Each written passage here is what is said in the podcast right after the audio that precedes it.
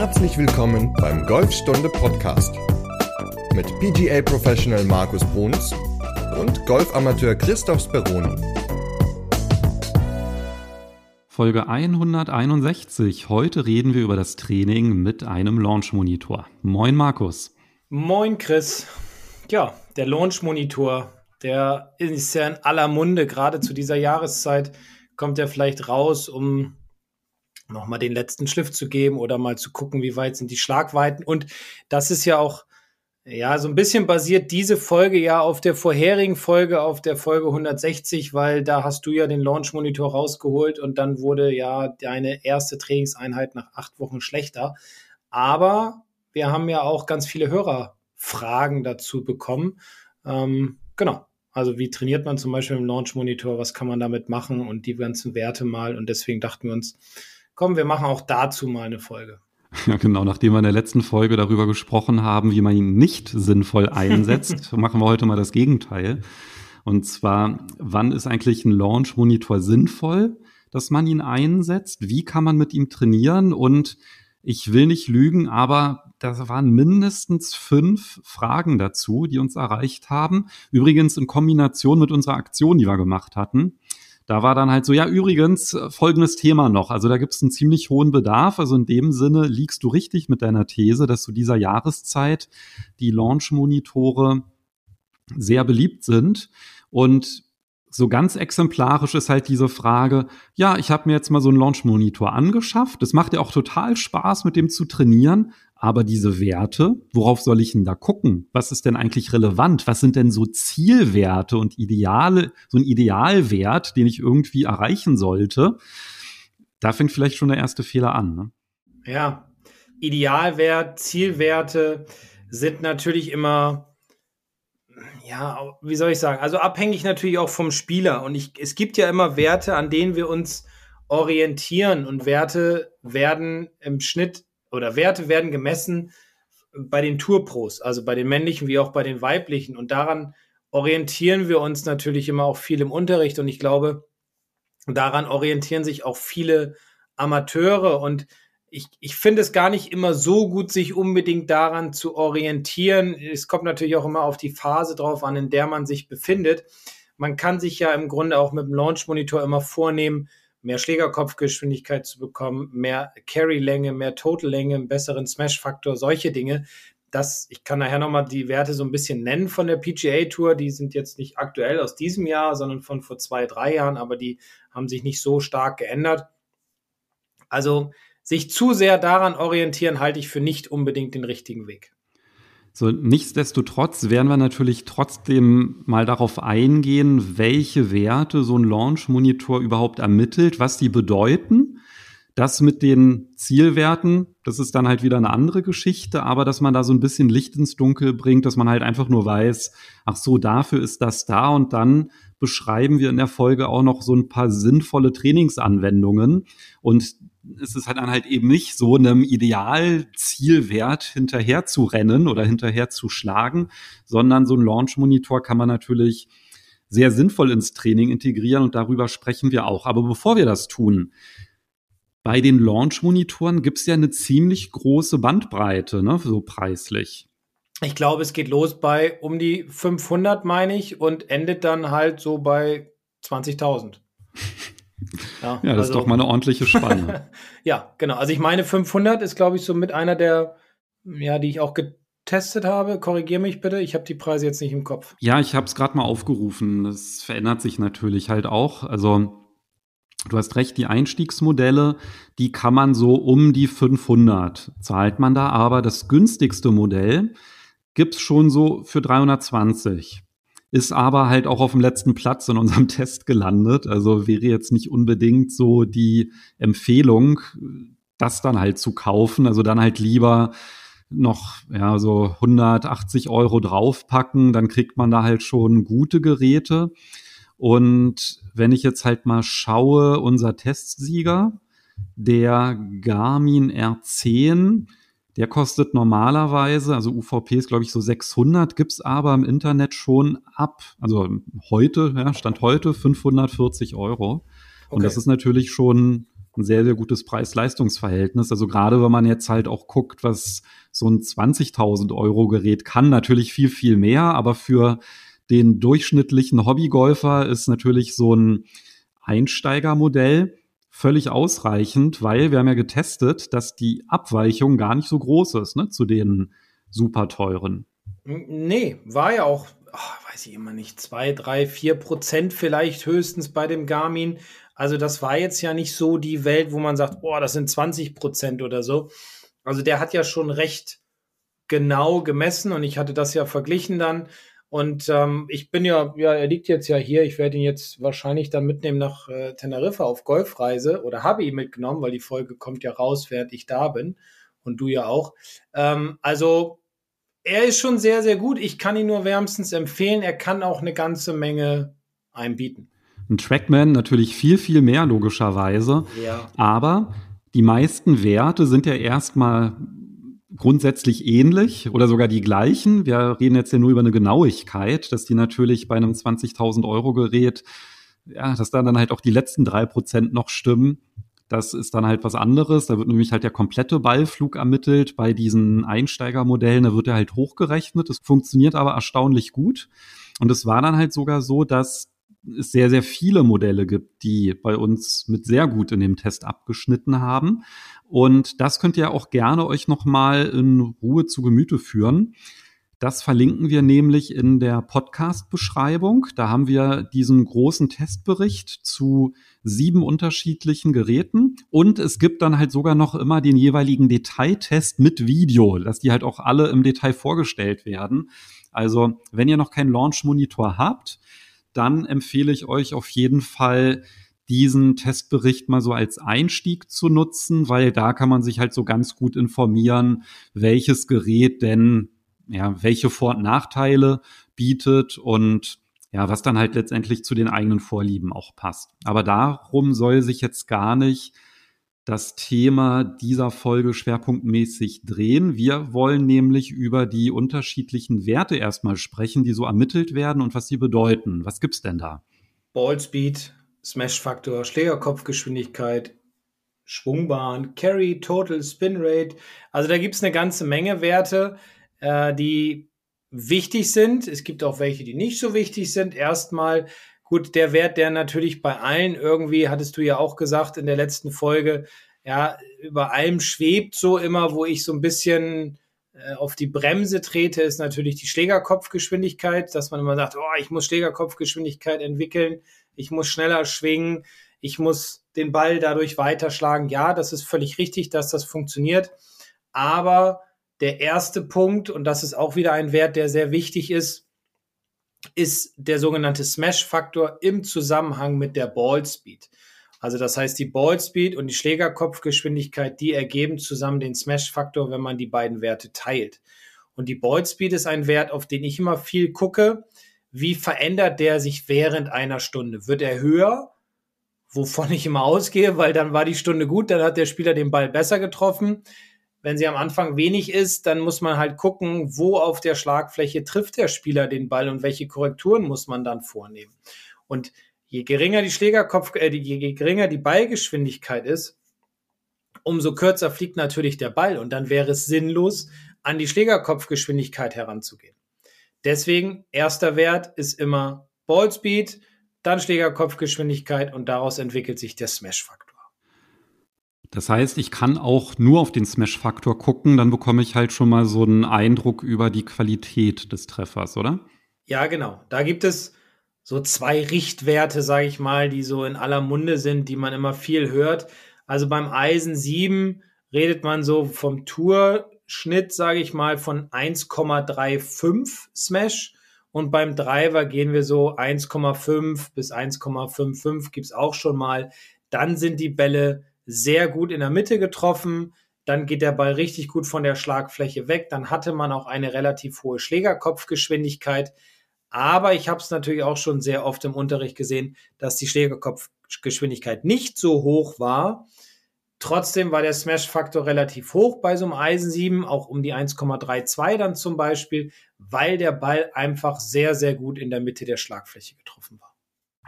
Aber das sind ja schon mal zwei tolle Richtwerte. Ich hatte das irgendwie für mich so abgespeichert, dass beim Driver es gar nicht mehr geht als 1,5. Ja, auf dem Trackman war auch schon ein paar Mal 1,51, 1,52. Also 1,55 ist vielleicht ein bisschen hochgegriffen, aber so ein bisschen drüber geht. Okay, ja, wusste ich gar nicht. Ich hatte immer ja. gedacht, das wäre so. Das ist jetzt auch nicht unbedingt, ja, immer so der Wert, auf den man schielen sollte, ne? So dieses sehr hohe. Also der Tour-Durchschnitt zum Beispiel liegt sogar knapp unter 1,5, also bei 1,48. Da sind aber alle Tourspieler im Schnitt, also alle Tourspieler gemessen worden und dann wurde halt der Schnitt genommen. Es gibt auch mal die 1,50 oder die 1,51, aber ja, da ist so dann die Grenze. Aber ich finde das ja als Orientierung sehr gut, ja, weil deine Aussage ist ja, nicht nur auf diesen einen Wert gucken, also einmalig, sondern mehrere Schläge machen und dann halt auch Durchschnittswerte zu ermitteln. Also wenn ich halt sehe, oh, ich bin mit meinem Eisen 7 im Durchschnitt, mit meinem Smash-Faktor von 1,2, dann wäre das ja total absurd, dann halt zu sagen, so, und jetzt will ich auch noch schneller schwingen. Ja, da muss ich erstmal gucken, dass ich die Qualität der Treffer verbessere bevor ich mir Gedanken zur Schlägerkopfgeschwindigkeit mache. Zumal wir auch in der letzten Folge gelernt haben, nur weil ich will, dass er schneller ist, wird er halt nicht schneller. Ne? Also, aber die, den Smash-Faktor, den kann ich ja halt schon ganz gut auch beeinflussen innerhalb von einer Trainingseinheit, weil Schlägerkopfgeschwindigkeit fällt ja nicht vom Himmel. Nee, die muss ich mehr antrainieren. Ne? Also deswegen Beigeschwindigkeit als erster und dann Schlägerkopfgeschwindigkeit. Und ja, daraus, wie gesagt, der Smash. Und ähm, Schlägerkopfgeschwindigkeit, das ist ein langer Weg, hm, um da hinzukommen, um die zu erhöhen, um immer noch ein paar Meilen mehr zu schwingen. Aber wie du es ja nun auch schon gesagt hast, wenn ich schneller schwingen will, obwohl ich die Bälle noch nicht so sauber treffe, dann ist meine Erfahrung ganz klar, dass der Körper einfach nicht mehr die Bewegung macht, die er machen sollte. Und dann lässt halt auch der Wert nach. Ja, also wenn ich eine Bewegung nicht konstant wiederholen kann, dann halt zu sagen, ja, dann mache ich sie halt schneller, ist jetzt nicht nee, ganz so logisch. Ne? Überhaupt nicht, überhaupt nicht. Deswegen immer erst den Ballkontakt, da gibt es diesen, diese zwei Bälle-Übung, ja, dass man zwei Bälle links und rechts von dem Spielball hinlegt, um halt eine Mittigkeit des Treffens herzustellen. Das ist schon mal eine recht simple Übung, die auch hilft, den Smash-Faktor mit der Zeit zu erhöhen, weil Ballgeschwindigkeit wird mehr, dann wird man selbstbewusster und kann die Schlägerkopfgeschwindigkeit die meisten Launch-Monitore, also halt auch schon die Einsteigermodelle, die bieten ja auch eine App-Anbindung und die protokollieren ja dann auch alle Schläge. Das heißt, das könnte man dann halt zum Beispiel auch gar nicht nach jedem Schlag sich vielleicht anschauen, sondern halt erstmal sagen, naja, ich guck mal, wie ist denn jetzt mein Smash-Faktor, wenn ich hier 20 Bälle geschlagen habe, auch mit der vollen Routine, um dann halt zu gucken, ob man da ein Verbesserungspotenzial hat. Ne? Das wäre so eine Möglichkeit, wie man halt mit diesen Werten als Einsteiger auch sinnvoll anfangen kann. Ja, genau. Also zum Schluss immer gucken nach jeder Einheit. Und dann kann man natürlich dann auch mit der Zeit sehen, okay, ich habe mich verbessert oder ich habe ein bisschen stagniert, was kann ich dann noch dafür tun? Also ich glaube, das ist das Beste, was man machen kann. Nicht nach jedem Schlag, sondern wirklich dann jede Trainingseinheit, meinetwegen zum Schluss nochmal zehn Drives schlagen und dann nach einem gewissen Zeitraum äh, ja, oder nach jeder Einheit dann immer gucken, wie habe ich mich verbessert oder ist es im Moment gleich geblieben.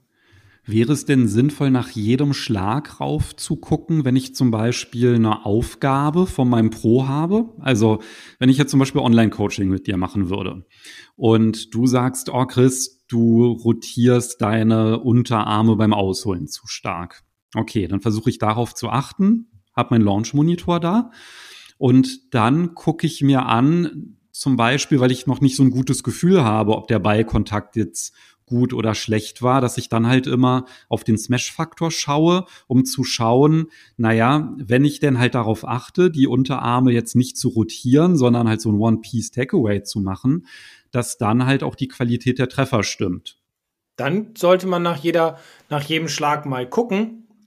Wobei, äh, ja, es kommt ja auch immer ein bisschen mit auf das Eisen drauf an und so, was man da gerade in der Hand hat. Ne? Daraus ja, du hast jetzt Eisen 7 gesagt, ne, okay. ne, mit ähm, 1,35 und dann sehe ich, oh, das entwickelt sich jetzt zum Beispiel in eine gute Richtung. Ne? Das wäre ja. dann so ein Indikator und wenn sich dieser Wert zum Beispiel nicht verbessert, obwohl ich versuche, den Fehler zu eliminieren, dann kann es ja dann halt auch daran liegen, dass sich dann ein anderer Fehler eingeschlichen hat oder dass ich die Änderung halt einfach nicht gut umsetze. Ja, Klar. Also das wäre zum Beispiel so ein Indikator, ne? wie das zum Beispiel sinnvoll wäre, mit diesem Smash-Faktor nach jedem Schlag auch zu arbeiten. Genau, was, wenn du jetzt sagst, okay, wir lassen jetzt mal den Smash-Faktor mal eben außen vor, weil da haben wir jetzt ja einiges drüber gesprochen, aber was zum Beispiel auch ideal wäre, auch ein Wert, ist natürlich auch die Schlagflächenstellung im Treffmoment. Ja, also jetzt arbeiten wir zum Beispiel daran zu sagen, komm, wir wollen einen Slice abstellen. So, und das ist ja nun der Schlag, der am häufigsten oder der häufigste Fehlschlag auf dem Platz oder auch auf der Driving Range. Der Ball, der halt für einen Rechtshänder nach rechts wegfliegt, der sogenannte Slice. Und wenn ich jetzt beim Trainer war, dann versucht man natürlich, oder ich jetzt als Trainer versuche mal zuallererst dann natürlich die Schlagfläche neutraler hinzukriegen. Das heißt, wir übertreiben erstmal ein bisschen, korrigieren den Griff, ja, oder, oder etwas anderes, was die Schlagfläche beeinflusst. In den meisten Fällen ist es die, ist es die Griffhaltung. Und da kann man natürlich dann auch zu dem Schüler sagen, der halt einen Launch-Monitor hat, okay, guck mal, du kannst jetzt hier auf der, auf der App sehen, ja, vielleicht in der Grafik, vielleicht auch mit Zahlen. Also beim Trackman ist es halt so, wenn der Wert positiv ist, dann ist die Schlagfläche geöffnet, also dann geht's nach rechts sozusagen. Und wenn der Wert negativ ist, dann ist die Schlagfläche geschlossen, dann geht's halt nach links. Und das Ziel ist es dann zum Beispiel zu sagen, komm, versuch jetzt mal beim alleinigen Trainieren ich sage jetzt mal zehn Bälle, es können auch mehr sein, es soll ja auch dann äh, konstanter werden, in den negativen Wert zu kommen, dass also die Schlagfläche sozusagen mehr geschlossen ist. Das ist zum Beispiel auch etwas, woran man, wo, wo man sehr gut dann mit einem Launch Monitor arbeiten kann, gerade was die Schlagfläche, was die Startrichtung betrifft und was die Abweichung dann natürlich auch wieder betrifft. Das zeigen ja die meisten Launch Monitore dann auch an. Ja, die meisten ist relativ. Ne? Also was alle machen, ist Schlägerkopfgeschwindigkeit, Ballgeschwindigkeit, Smash-Faktor und Distanz. Also mit diesen Werten kann man ja auch sehr super sinnvoll trainieren. Kommen wir ja noch gleich dazu. Und jetzt fangen eigentlich schon die Unterschiede an. Also das erste Thema ist so die Spinrate des Balles. Ne? Wie soll dreht er sich? Da haben wir jetzt noch gar nicht drüber gesprochen. Und das andere sind halt alles so Sachen, Eintreffwinkel, äh, Stellung der Schlagfläche, Abweichung des Balls nach links oder nach rechts zum Ziel. Das machen halt von den Einsteigermodellen die allerwenigsten. Also da waren wirklich nur der Rapsodo und der R10, die da punkten konnten. Und der R10 war, glaube ich, sogar der, der die meisten Werte ermittelt hat. Also da hattest du wirklich alles, ne? auch Flugkurve und so weiter. Bis auf, ich glaube, Angle of Attack hat er auch nicht. Ne? Also das ist dann aber halt auch schon, das müssen wir vielleicht auch gar nicht so vertiefen, diese Werte, die ähm, die hochpreisigen Geräte machen, weil das ist dann halt wirklich schon, dass man eher äh, sehr fortgeschritten, ne, wenn man sich solche Sachen dann halt auch anguckt. Ich würde immer den Angle of Attack, also den Eintreffwinkel, würde ich in jedes Gerät eigentlich mit einbauen, weil ich persönlich ihn ziemlich wichtig finde, weil es ein, ein Wert ist, der mir sagt, ob ich einen Ball-Bodenkontakt herstelle. Also das heißt beim Eisen ob ich von oben komme oder beim Driver von unten, der kann auch schon mein Training beeinflussen. Den, klar, beim Trackman ist er dabei, den nutze ich sehr, sehr viel, um einfach dem Schüler das Ganze ein bisschen verständlicher zu machen. Das finde ich persönlich immer einen sehr wichtigen Wert. Deswegen, ja, sollte er in meinen Augen eigentlich überall dabei sein, ist aber natürlich auch dann, geht natürlich dann preislich alles wieder nach oben, logisch. Ja, da brauchst halt eine andere Technik, ne? In ja, ja, Gerät. Klar. Also, logisch. Also diesen Angle of Attack, den misst keiner von den Einstiegsmodellen, bin ich der Meinung. Aber der Garmin, der zeigt zumindest den Abflug, Abflugwinkel des Balles an, die Abflugrichtung, also nach links oder nach rechts, auch die Schwungbahn, die Spinrate. Und da bekommt man natürlich schon ganz interessante Werte. Wie würdest du mit denen arbeiten? Also alles, was so Schlagflächenstellung, hast ja schon gesagt, so zur Kontrolle, aber so Geschichten wie ähm, Abflugwinkel und Spinrate, Wann sind die sinnvoll? Also Spin Rate ist zum Beispiel ganz gut bei, bei Wedges oder auch beim Driver. Also das hängt natürlich dann auch wieder so ein bisschen mit dem Fitting zusammen. Wenn die Spin Rate zum Beispiel, also wenn, wenn ich fitte, achte ich beim Drive immer darauf, dass die Spin Rate des Balles, das heißt die Rotation des Balles, sich irgendwo zwischen 2 und 3000 Umdrehungen befindet. Alles, was über 3000 Umdrehungen ist, fördert im Grunde den Backspin. Das heißt, je höher die Zahl ist, umso mehr Rückwärtsdrall bekommt, ähm, bekommt der Ball. Also das heißt, wenn ich ein Wedge ins Grün schlage, und was hattest du letztes Mal gesagt? Du hattest deine Werte von den Wedges waren? Ja, 8500 waren 8500, genau. Mhm. Genau. Also bis 10.000 ungefähr ist meine Erfahrung sind, ja, da haben die Wedges sehr viel Spin dann oder bringen sehr viel Spin auf den Ball, was natürlich da sehr gut ist, weil wir wollen ja den Ball mit dem Wedge relativ schnell zum Halten bringen. Beim Driver wiederum wollen wir weniger Spin haben, auf dem Ball, damit er nach dem Auftreffen noch mehr nach vorne kickt. Also wir wollen den Ball nicht mit dem Rückwärtsdrall schlagen beim Drive, sondern mehr, mit mehr Vorwärtsdrall und weniger Rückwärtsdrall. Deswegen ist es da wichtig zu gucken, wie hoch ist die Spin Rate. Und wenn die zum Beispiel konstant über 3000 ist beim Driver, dann sollte man mal über einen neuen Schaft nachdenken. Zum Beispiel. Und bevor jetzt wieder eine Mail kommt und oh, beim Driver oder ein Golfball, der kann gar keinen Vorwärtsdrall haben. Ah. Ja, das ist richtig. Ja. Aber wenn er weniger Rückwärtsdrall hat, kann man das natürlich auch relativ gesehen bezeichnen, dass er mehr Vorwärtsdrall hat. Ne? Also ja. das ist gemeint. Genau. Also nicht nach irgendwie nach dem Vorwärtsdrall beim Launch Monitor suchen. Ja? Also der Nein. kann einfach nur geringer sein. Nein, es geht nur darum, dass es einfach weniger Rückwärtsdrall gibt. Genau. Was hattest du gesagt beim Driver? Was ist so optimal, dass der nicht zu hoch fliegt? Also der soll ja auch nach vorne fliegen. Also was ist also da ich, so ein guter ich Wert? Gucke mal drauf, dass ich, dass die unter 3000 bleiben, die Umdrehung. Ja. Also ich habe auch immer so als Richtwert mit 2,5 bin ich immer zufrieden. Ähm, also ich gucke auch immer beim Drive, also klar, Schlägerkopfgeschwindigkeit, einfach halt nur so fürs Ego, aber ähm, ich gucke natürlich auch immer auf den Smash-Faktor und ähm, Spin Gerade wenn man jetzt zum Beispiel im Winter spielt und man den gesamten Ballflug nicht sehen kann, weil die Driving Range vielleicht nicht ausgeleuchtet ist, dann ist zum Beispiel auch so ein Launch Monitor halt total super, um einfach das Schlagergebnis zu bewerten, weil man das ja dann halt auch einfach mit dem Auge nicht sehen kann. Genau. Gerade im Dunkeln, jetzt auch zu dieser Jahreszeit ist es sehr schön, das nochmal nachzugucken und ja, dann kann man natürlich auch auf die Spinrate wieder zurückgreifen und schauen, okay, wie hoch flog mein Ball oder wie viele Umdrehungen hatte der Ball und ja, danach kann man dann natürlich auch ganz gut trainieren. Aber ein Datum ist ja, haben wir jetzt noch gar nicht drüber gesprochen, weil das so selbstverständlich ist, das ist ja die Schlagweite, also die Carry-Distanz. Ja, und ich glaube, da liegen so die größten Mythen, will ich es jetzt mal nennen. Man redet ja oft über Mythen, ja. Die, Carry muss so und so lang sein, damit ich überhaupt was erreiche und ähm, dann, ja, damit ich, damit ich mit wenigen Schlägen ins Grün schlage. Ja, Carry ist wichtig, keine Frage, aber es kommt ja auch immer drauf an zu wissen, erstens, wie treffe ich den Ball? Da sind wir wieder beim Smash-Faktor. Zweitens, wie weit schlage ich denn tatsächlich so mit meinen Schlägern? Schaffe ich es überhaupt, eine gewisse Carry-Weite zu erreichen, die andere Spieler vielleicht herstellen. Und Carry, das nochmal zur Erklärung, ist ja der Punkt, wo der Ball zuerst den Boden berührt. So, und das ist für mich, Carry ist für mich auch ein wichtiger Wert, aber nicht bei jedem Schläger, sondern vor allem bei Schlägen ins Grün. Oder, ja, also ob es jetzt ein kurzer Schläger ist oder ein längerer Schläger, ist im Grunde egal. Aber ich muss halt wissen, wie weit schlage ich mit welchem Schläger, äh, wie weit schlage ich den Ball Carry. So. Ähm, und beim Driver zum Beispiel finde ich Carry nicht ganz so wichtig, sondern da finde ich es eher wichtiger zu wissen, wie weit rollt mein Ball noch aus? Also wie groß ist die äh, Totaldistanz von da, wo ich abschlage? Weil beim Driver wollen wir Länge machen. Klar, kann man jetzt sagen, ja, jetzt habe ich aber bei 150 einen Bunker. Ja, da muss ich ja wissen, dass ich meinen Driver über 150 Meter schlage. Klar, wenn man das nicht hinkriegt, muss man halt auf ein Holz 5 gehen oder ein Holz 3 zurückgreifen. Wobei ich ja mal eher ein Holz 5 empfehle für die meisten Golfer.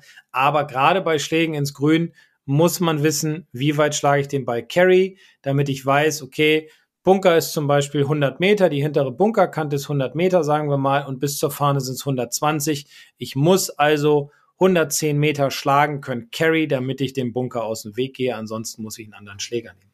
Und das ist eigentlich der Punkt, ja, Carry muss man wissen, wie weit es ist. Und da finde ich es jetzt, deswegen Mythen, nicht ganz so wichtig, wie weit schlägt denn ja ein, ein Tour Pro, weil an dem können wir uns einfach nicht messen, weil die natürlich ganz andere Möglichkeiten haben, ganz andere Fähigkeiten.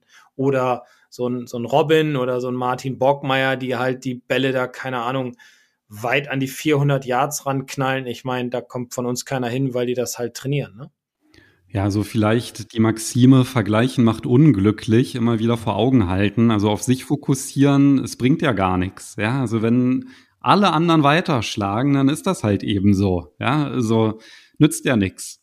Also sich da dann halt verrückt zu machen, das bringt halt gar nichts. Und das ist ja auch immer so ein bisschen dass die Gefahr von diesem zielwertorientierten Training, ja, weil da hat man dann halt irgendwelche Werte, aber was bedeuten die denn eigentlich? Und deswegen finde ich das jetzt einen ganz guten Übergang, auch vielleicht so ein bisschen dieses ergebnisorientierte Training im Sinne, welche Fragestellungen kann ich denn mit einem Launch-Monitor für mich selber beantworten. Also die Fragestellung, ob ich irgendwie ja, so weit schlagen kann wie ein Pro, ähm, nein. Ja, dafür muss ich halt auch gar nicht, muss ich auch gar nicht trainieren. Das kann man halt schon von vornherein beantworten, dass das halt nicht so sein wird. Und deswegen ist ja eher so die Frage, was kann ich denn ganz konkret machen, um auch von ja, davon halt auch in meinem Golfspiel zu profitieren. Und wir haben jetzt halt schon über die Qualität der Treffer gesprochen. Das ist ja zum Beispiel ein ganz wichtiger Aspekt, wenn man halt vielleicht selber noch gar nicht so ein tolles Ballgefühl hat und dann einfach mit den Werten halt so lernt, ach so, das war jetzt ein guter Treffer, ist ja dann auch eine hilfreiche Information. Und mit den Längen, das ist natürlich etwas, was auf dem Platz eine ganz große Wichtigkeit hat. Und da haben ja dann auch ganz viele Launch Monitor Trainingsspiele integriert, die ja dann halt auch genau helfen können,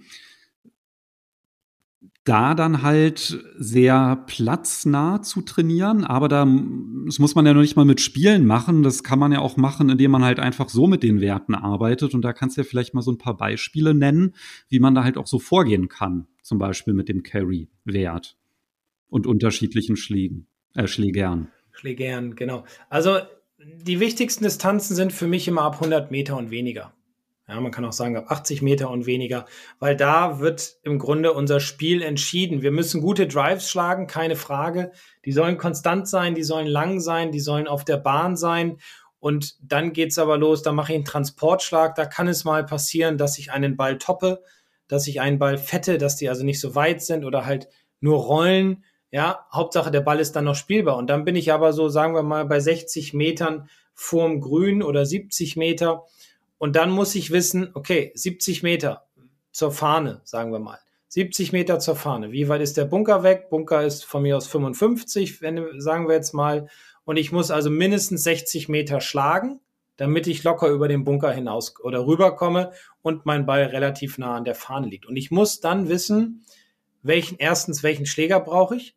Zweitens, was für einen Bewegungsumfang habe ich? Und das kann ich ganz gut mit einem Launch-Monitor trainieren. Denn der Launch-Monitor sagt mir ja immer, ja, mit ein bisschen Abweichung, mit ein paar Prozenten Abweichung, wenn man jetzt nicht gerade einen Trackman da hat, natürlich muss man das be, ja, be beachten, ganz klar. Hm, der Launch-Monitor sagt mir dann auch meine Carry-Distanz. Also ich nehme jetzt einen Sandwich für 60 Meter, da muss ich einen Dreiviertelschwung machen zum Beispiel. Dann weiß ich, okay, 60 Meter mit einem Dreiviertelschwung, da kommt mein Ball auf, das gibt mir Selbstvertrauen. Das ist etwas, was man sehr, sehr gut mit einem Launch-Monitor trainieren kann.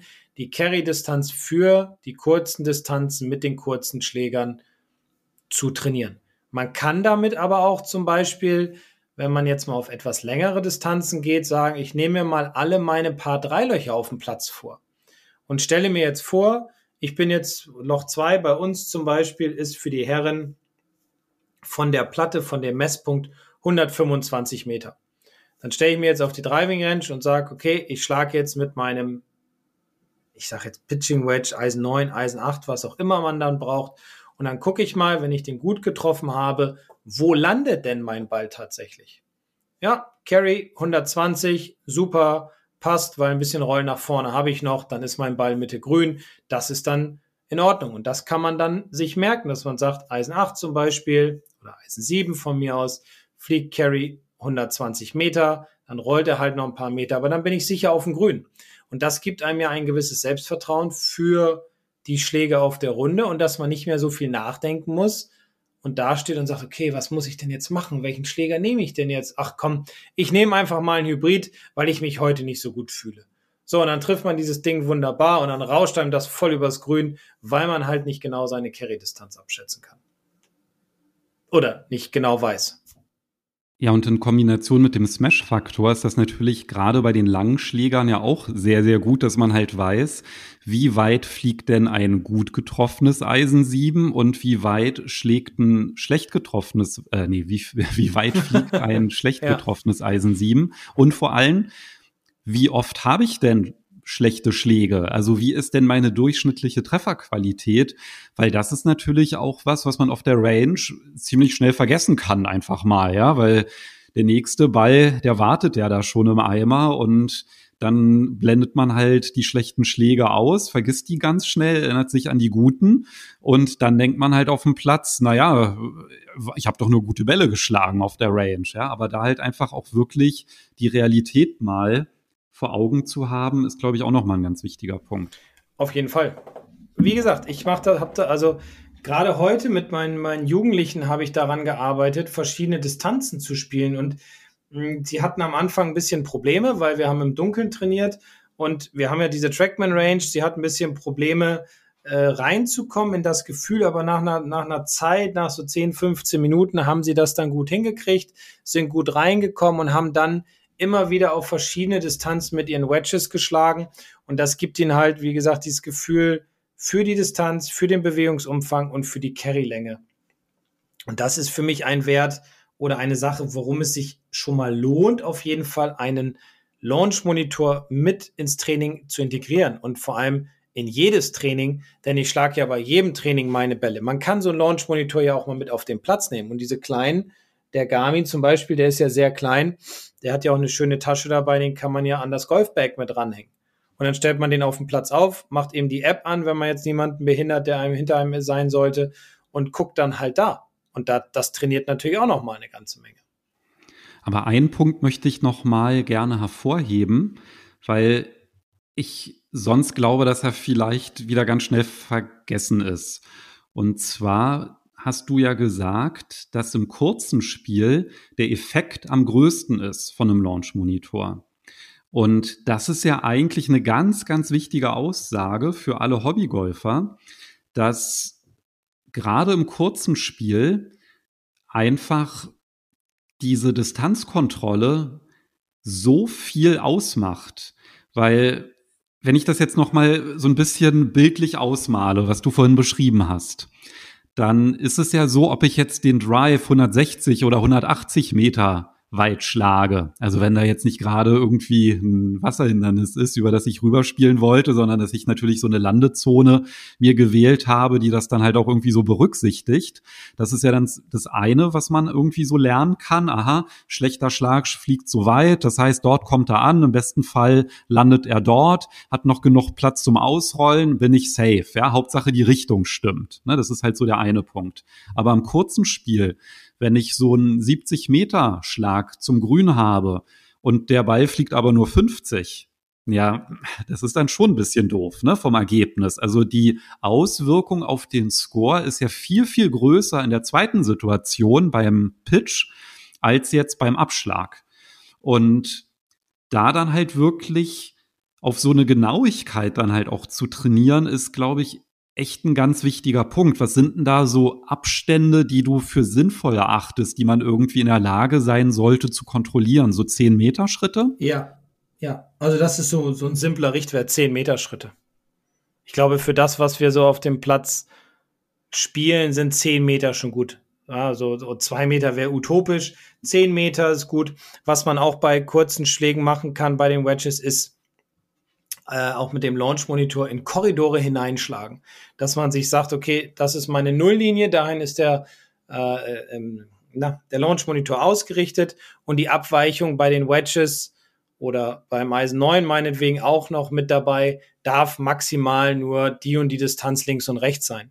So, und dann sieht man natürlich an, nach jeder Trainingseinheit, okay, heute war die Trainingseinheit so, dass ich alle Bälle eher nach oder die meisten Bälle eher nach rechts oder eher nach links geschlagen habe, dass ich unterschiedliche Distanzen habe und dann kann man wieder bei der nächsten und übernächsten und so weiter, den nächsten Trainingseinheiten immer gucken, wie sich dieses Feld ja verengt, wie die Bälle besser auf den Punkt kommen, wie ich genauer schlage. Und das gibt mir auch wieder ein riesen Selbstvertrauen durch den Launch Monitor. Also ich, ich finde das Ding genial und man sollte sich wirklich einen zulegen, um oder gerade dann, wenn man besser werden will.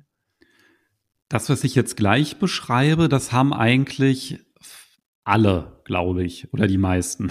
Und zwar diese Zielvorgabe. Also einige machen es ein bisschen spielerischer, andere ein bisschen trockener, aber eigentlich alle haben diesen Modus, dass man einstellen kann, ich will zum Beispiel heute Schläge von 50 bis 120 Meter trainieren oder ganze Bandbreite oder 30 bis 60, also dass man halt im Grunde so eine Range an Schlagweite eingeben kann und dann macht der Launch Monitor einem Vorgaben. Dann ist aber halt auch bei jedem unterschiedlich, je nach App. Ja, einige sagen so, jetzt spielst du irgendwie zehn Bälle auf 80 Meter und dann gucken wir mal, wie groß die Abweichung war.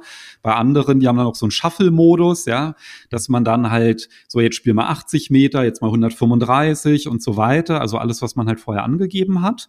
Und dann am Ende bekommt man dann halt die durchschnittliche Abweichung zum Zielwert ausgespuckt. Und das ist natürlich super, weil man dann halt natürlich sehr, sehr gut sehen kann, welche Distanzen man noch nicht so gut kontrollieren kann. Und dann hat man, ohne eine Rundenanalyse gemacht zu haben, weiß man dann halt direkt, ach so, das sind jetzt die Distanzen, die ich trainieren sollte, weil ich da einfach die größte Streuung habe. Ja. Und dann kann man sich auch darauf einstellen, auf dem Platz dann äh, Distanzen zu umgehen, die einem vielleicht auch nicht so gut liegen. Ja, das ist dann der Trick 17, ne? dass genau. man halt genau weiß, oh, das ist jetzt eine doofe Distanz. Ähm, und dann, wenn man halt so eine Bahn rückwärts rechnet, dann weiß man halt, naja, ähm, dann gucke ich mal, dass ich irgendwie meinen Transport vielleicht nicht so schlage, dass ich bei den ungeliebten 75 Metern lande, sondern den dann halt entweder bewusst kürzer lasse, dass ich dann halt so den, ja, den gut gekonnten 100 Meter Schlag habe oder dann halt einen raushaue, eher nicht zu empfehlen, äh, dass ich dann halt äh, dann nur noch so eine, eine kurze Annäherung habe. Deswegen ist es ja auch grundsätzlich immer wichtig, eine Bahn rückwärts aufzuziehen, sage ich mal, also vom Grün weg, damit man ja so rechnet, dass man weiß, okay, den und den Schläger kann ich ins Grün schlagen, dafür muss ich den Schläger abschlagen und äh, keine Ahnung, vielleicht noch mit einem zweiten Transportschlag machen, damit ich dann mit auf meine Lieblingsdistanz komme. Klar, können zwischendurch immer mal Fehler passieren, aber dieser Carry-Wert ist für mich einer der wichtigsten Werte, wenn nicht sogar der wichtigste Wert, den man wissen sollte. Und deswegen, ich habe schon ein paar Mal gesagt, lohnt sich auf jeden Fall ein Launch-Monitor, um herauszufinden, wie weit schlage ich mit welchem Schläger, weil das erleichtert mir auf dem Golfplatz eine ganze Menge und verbessert mein Spiel.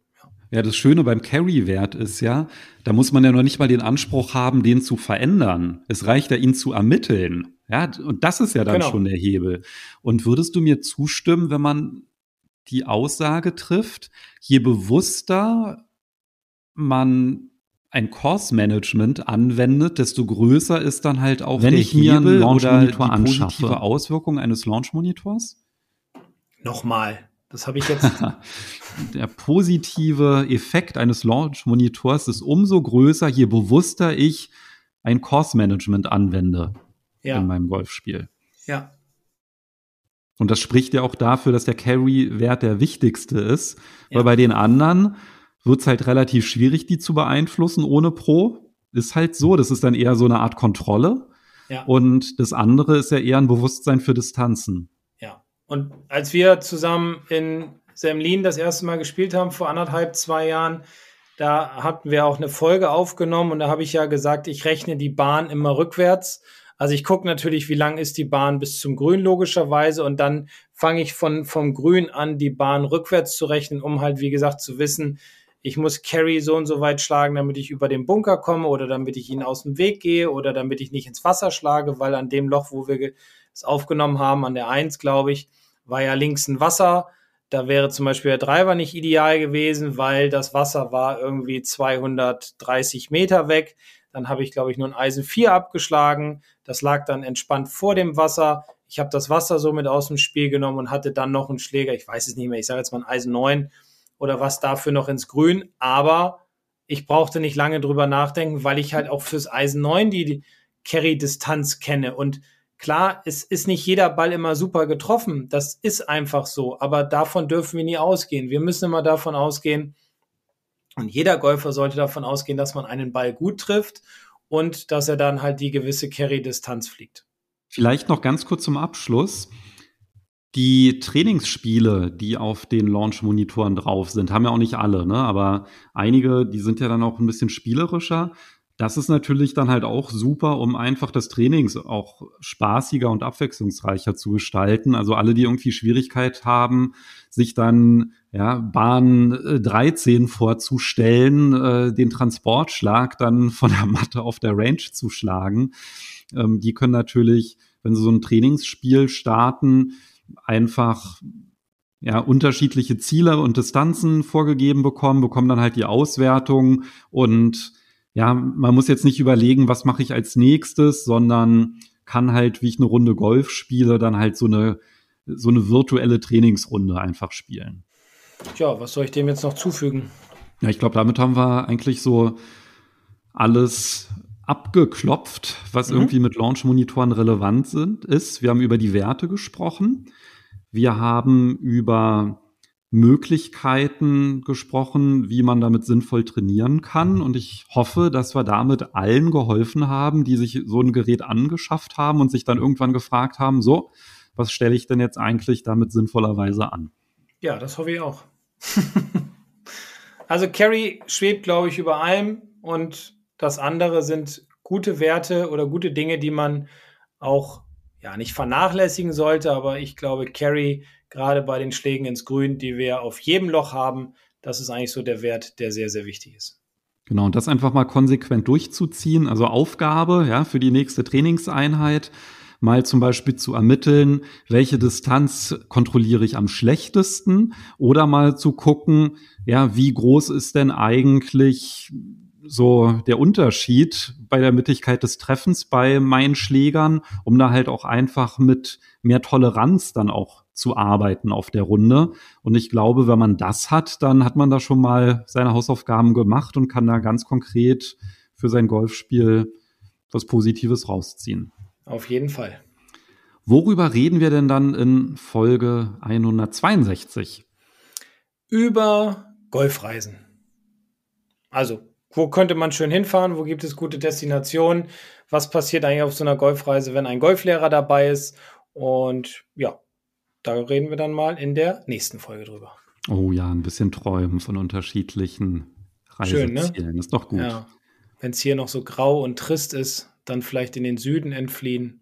Ja, oder hier der Ryder Cup Platz. Oh, den mal ja, zu spielen. Ne? Wir müssen jetzt Schluss machen. Okay, wir hören uns nächste Woche wieder. Also, bis dann. Macht's gut. Bis dann. Tschüss. Ciao.